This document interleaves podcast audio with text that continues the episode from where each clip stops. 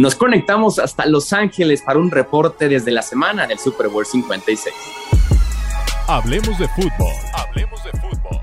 Noticias, análisis, opinión y debate de la NFL con el estilo de Hablemos de fútbol.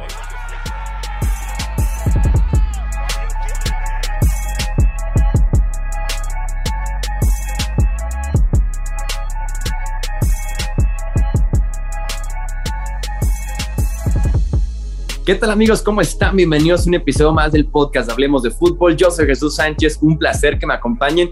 Estoy con conexión Los Ángeles. Yo estoy en México desafortunadamente, pero tenemos un invitado que sí está en Los Ángeles, que ha estado cubriendo la semana del, Super Bowl 56 desde el Media Center. Jorge Torres, el piloto fútbol. Jorge, ¿cómo estás? Bienvenido, brother. ¿Qué tal, Jesús? Aquí, este, esperando que no nos corran porque es tarde, pero sí, importante conectarnos con ustedes para hablemos de fútbol. Muy contentos, un gran ambiente. Ayer el Media Center estaba bastante tranquilo, pero conforme se acerca el domingo, se empieza a llenar, se empiezan a, empieza a ir toda la prensa de, pues, de Estados Unidos y prensa internacional y, el, y, el, y la emoción no puede estar más a tope para, para el partido del domingo. Sobre todo a mí lo que me encanta es miércoles y jueves justamente ahí en Radio Row, en el Media Center, es donde se empiezan a presentar las estrellas que van casi siempre con un patrocinio en el que tienen que hacer un tour de medios, les dedican 15, 20 minutos a cada medio de comunicación y al final viene su comercial. Así que yo te pregunto, ¿cuál es la estrella que consideres más grande que has visto en la semana del Super Bowl? Buena pregunta. La verdad es que, pues, obviamente hay mucho salón de la fama, viene, pues, tiene toda clase de persona y o, hasta comentaristas que son los más divertidos.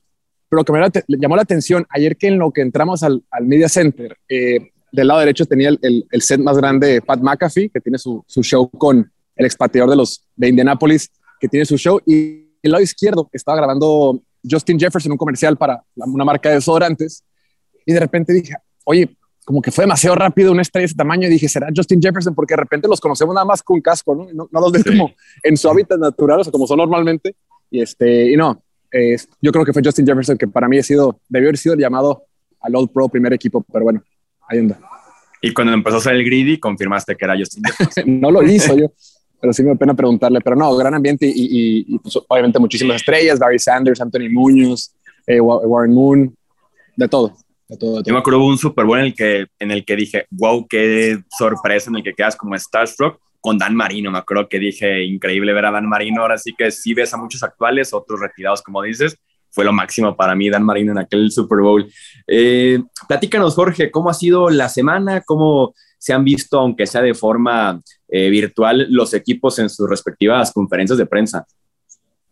Fíjate que me llamó mucho la atención que fue el lunes, ¿no? El, lunes fue la despedida de cada uno de los equipos de su respectiva, de su respectiva ciudad y seguro ya lo vieron por todas las redes sociales y que por eso creo que gran parte de lo que yo creo que va a ser que va a ganar el equipo de Cincinnati se ve en la despedida del equipo de los Bengals un estadio lleno, un estadio, no lleno, pero un prácticamente lleno, con el ambiente a tope, la expectativa, todo lo que da, la gente verdaderamente emocionada. Y del otro lado, el equipo de los Rams, pues que tiene una fanaticada al parecer menor, que yo sé que estadísticamente debe de tener más fans, pero pues juega en una ciudad de Los Ángeles, una ciudad que tiene demasiados, demasiados este, distracciones y todos los deportes y como que no son tan populares aquí en su, propio, en su propia casa.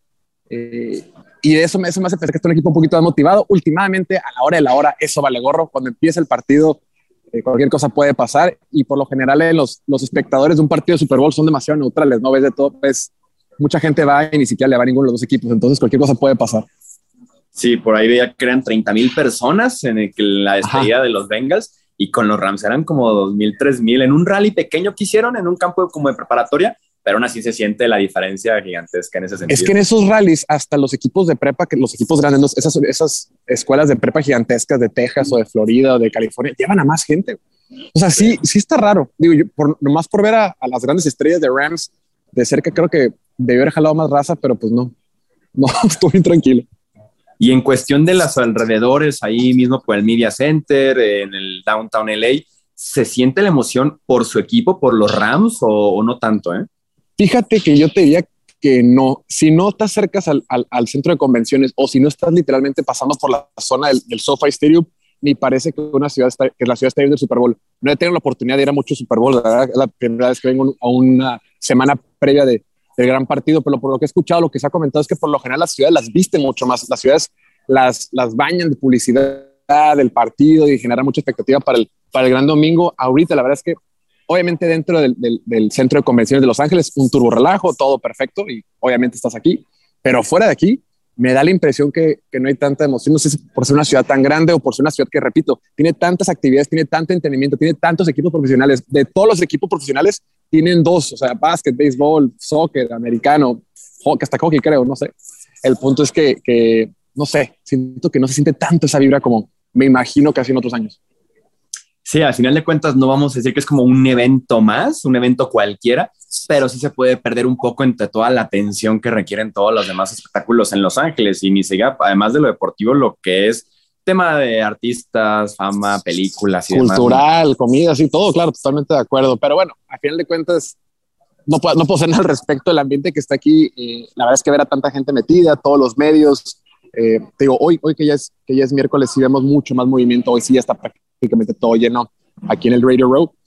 Y ya, ya se siente más la emoción por el partido. ¿Cuál fue tu actividad favorita en lo que vamos de la semana en FL Experience? ¿Ya fuiste al sofá y platícanos? Pues fíjate que hay un montón de cosas por hacer. Lo que más me llamó la atención fue en general el Super Bowl Experience por todo el ambiente que hay, todo el detalle que tienen. Es que la NFL se viste sola para, ya sabes, para cualquier cosita y cualquier actividad, lo hacen fantástico y todo es padrísimo. Sin embargo, a mí que me gusta el deporte y yo que juego un poquito el deporte y demás, yo me fui muy triste porque según yo siempre tenía el talento. Yo de chiquito jugaba fútbol, soccer y dije, yo siempre voy a poder patear un gol de campo, está bien fácil, nada más es como patear un valor, balón redondo. Sin embargo, ayer que me metí en la zona donde es para, para hacer las patadas de field goal, que es más de como de 20 yardas, me empiezan a grabar, dije, bueno, voy a poner aquí la pelota. Poco sabía yo, yo sabía que la pelota de la NFL era más grande. Sin embargo, está mucho más grande de lo que, lo que esperaba. y, me, y me planto para patear la pelota. Claro que quería tenis y lo que sea. Y hubo toda la gente que pateó antes de mí, todos patearon mejor que yo. O sea, hasta gente que dices tú, fueron como siete personas, pero dices tú, ay, este tipo cero atlético, cero tiene perfil de pateador, cero, pum, todos patearon mejor que yo. Y dije, chin.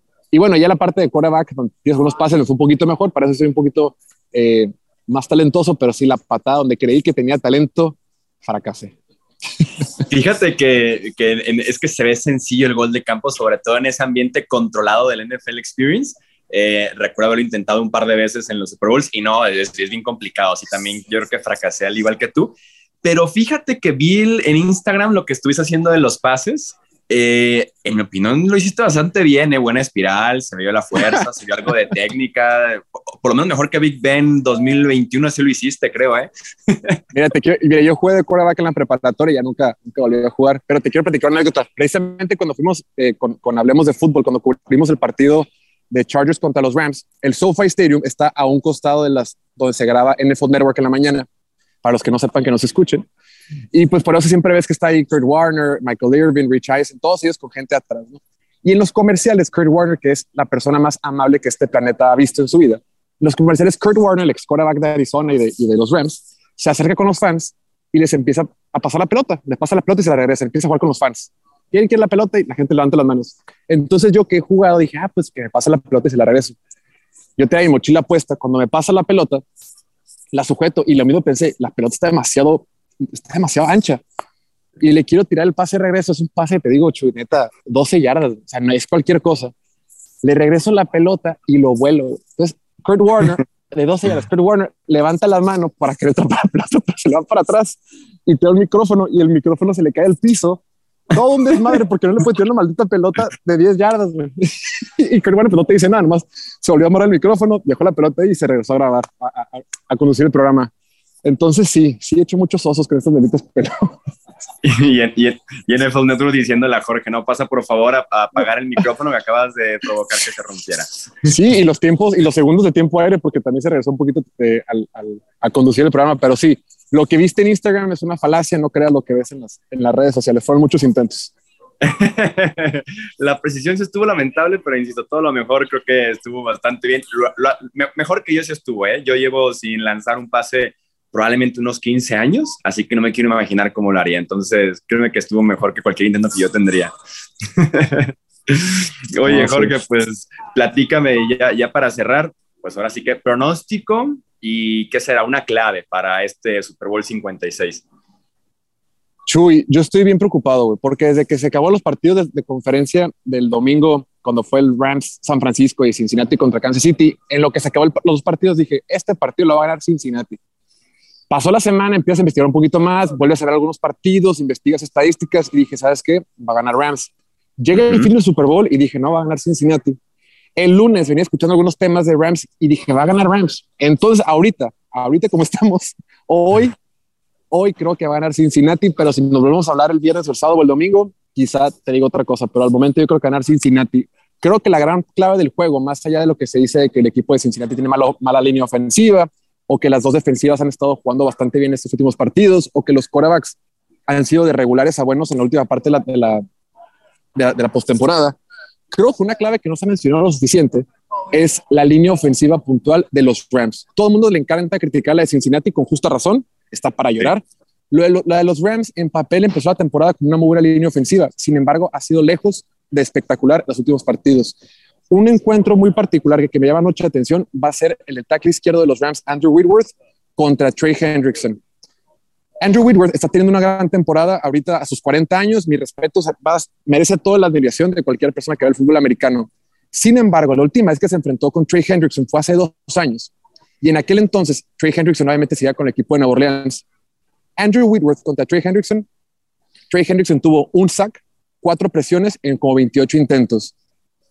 Eh, Pro Football Focus le dio una calificación a Andrew Whitworth como de 47 o 44 puntos, que fue, para un poquito de contexto, la tercera calificación más baja en la carrera de Andrew Whitworth con el equipo de los Rams. Conclusión, antes de querer hablar, porque lo hemos dicho muchísimo, a Matthew Stafford no le van a mandar carga extra, no le van a mandar a presionar con un empaque adicional, porque si haces eso probablemente te va a quemar. Entonces, si Cincinnati va a tener que presionar con cuatro frontales, yo estoy muy preocupado si, soy, si estoy apoyando a los Rams ¿Qué va a pasar con ese lado izquierdo cuando tenga uno a uno en situación de pase contra Trey Hendrickson? Creo que Trey Hendrickson, al igual que el partido de la conferencia, el campeonato de conferencia contra Kansas City, puede ayudar a ganar o si no es que hacer el, factor clave para que el equipo de Cincinnati levante el Lombardi por primera vez en su historia. Venga, me, me, agrada, me agrada la clave, está buena. El buen Trey Hendrickson es un tipo bastante productivo en esa línea defensiva y sí, Whitworth se merece todo el respeto del mundo porque con 40 años jugar la posición de tackle izquierdo es, es increíble pero sí le puede batear con, con Hendrickson en efecto. Dos temas de eso. Fíjate que venía escuchando también unos, unos eh, analistas en la mañana y decían, no sé si sea más valioso en aspecto de jugada a jugada lo que ha hecho Andrew Whitworth que lo que hizo Tom Brady. Obviamente Tom Brady jugó hasta los 44 años y es una leyenda y todo bien con él. Sin embargo, Andrew Whitworth está el tackle izquierdo donde jugada jugada te estás enfrentando a unos, unas bestias que te están o sea, con, con, con, vuelo, con lo que sea, cada jugada de tu vida durante a tus 40 años, creo que también merece mucho reconocimiento y nada más hablamos de Tom Brady, pero Andrew Whitworth, mis respetos. Y del otro lado, Trey Hendrickson nomás, que, es, que está teniendo una gran temporada y es el mejor pass rusher que tiene Cincinnati, no puede evitar pensar que parece un long snapper, un centro largo. Que se ponga guantes, por el amor de Dios, güey. Cero sexy, pero súper eficiente. Sí, tiene un look extraño justamente, la manguita larga, sin guantes, no es ese tipo más atlético, pero sí, sí es, un look extraño de Trey Hendrickson. Mm, perfecto. Pues buen pronóstico, buena clave que, que, nos dejas. Jorge, ahora sí que antes de, de, ya despedirnos, ¿algo más que te gustaría agregar allá desde Los Ángeles? Por supuestísimo, que tú te comprometas. ¿Quién va a ganar el partido? Me pasaste la bolita nada más estoy como tú, estoy algo indeciso, pero me estoy inclinando un poquito por los Rams. Sí, me estoy inclinando en, el con, los Rams. Siento que. ¿Y vas a cambiar de opinión o no? ¿O, ya estás definitiva? No, estoy casi decidido ya por, por los Rams. Sí creo que va a estar muy cerrado. Creo que los Bengals hasta cubren la línea este, que va en 4.5 puntos, ha estado subiendo incluso. Eh, creo que cubren la línea, pero sí creo que los Rams terminan ganando este partido. Digo, ya tendremos nuestra previa de una hora aquí en el podcast y demás, pero me estoy inclinando por los Rams, y te lo puedo adelantar eso. Va, que va a ser un partidazo. Actualmente los Rams es favorito por cuatro puntos y medio. Todo puede pasar. Va a ser un partido muy cerrado. No sé si va a ser over o under, no sé si va a tener muchos puntos o no. Yo creo que va a ser un partido de pocos puntos, pero lo que sí estoy muy seguro es que hace un partido muy cerrado, que se va a definir en las últimas instancias y esperamos que nos, nos depare un gran partido el domingo. Y que por cierto estaba leyendo que en el tema de las apuestas, creo que el 76% de los tickets que estaba recibiendo MGM en Las Vegas eran Moneyline de los Bengals. ¿eh? Muchas personas están detrás de, de ese que es, directo Cincinnati. Es culpa de los gringos, es que los gringos todo lo hacen en una película y qué mejor escenario que el equipo de Cincinnati que nunca ha sido campeón, Joe Burrow, el quarterback que nadie quiso en su vida y demás es, es, es, la película de Hollywood. Estamos en Hollywood, Jesús. Y además, lo platicaba un podcast en la semana. ¿Qué mejor manera o qué, qué escenario es más icónico de esta temporada, que ha sido una temporada tan loca, una temporada de tantos rompequinielas, de tantas sorpresas, de tanto, eh, tantos offsets, que termine con un partido de Cincinnati, el equipo de Cincinnati que hace dos años fue el peor equipo de la NFL, el año pasado fue el quinto peor, que estos Bengals de Cincinnati que no tienen una, una instalaciones techadas en su ciudad, que tienen dinero para el presupuesto del departamento de scouts, que nadie los quiere, que nadie los pela, que Cincinnati gane, creo que sería la mejor manera de, de ejemplificar lo que ha sido la temporada tan loca que hemos tenido este año.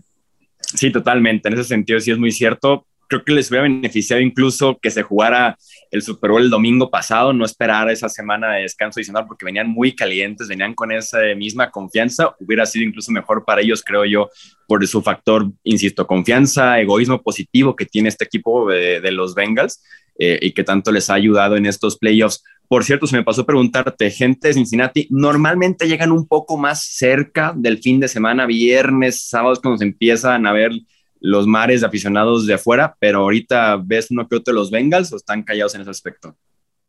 La verdad creo que han sido contados, contados okay. con una mano y media. ok, sí, una sí, mano y la, dos manos de Jason Pierre no te creas. Este, ok, poquitos. La verdad es que eso es internet, la verdad es que estamos en internet. ok, ok. Sí, no, no, normalmente llegan más adelante, pero es un viaje bastante largo ese de Ohio hasta, hasta California. Perfecto. Jorge, pues muchísimas gracias por este enlace desde Los Ángeles, que bueno, que fue una buena cobertura de Super Bowl y pues ya tenemos tu pick aquí en Hablemos de Fútbol. Así es, no, muchísimas gracias, ya sabes, cuando, cuando se puede y cuando quieran ya estamos aquí puestos. Y nada, un saludo a la raza de Hablemos de Fútbol y a ver, esperemos que mis Bengals de toda la vida saquen la casta. Recuerden seguirnos en Twitter, Facebook, Instagram, como Hablemos de Fútbol. A Jorge lo encuentran como Piloto Fútbol, también en Twitter, TikTok y en Instagram para más cobertura del Super Bowl 56. Nuevamente, gracias por acompañarnos en este episodio del podcast Hablemos de Fútbol. Yo soy Jesús Sánchez. Hasta la próxima. Gracias por escuchar el podcast de Hablemos de Fútbol. Para más, no olvides seguirnos en redes sociales y visitar hablemosdefutbol.com.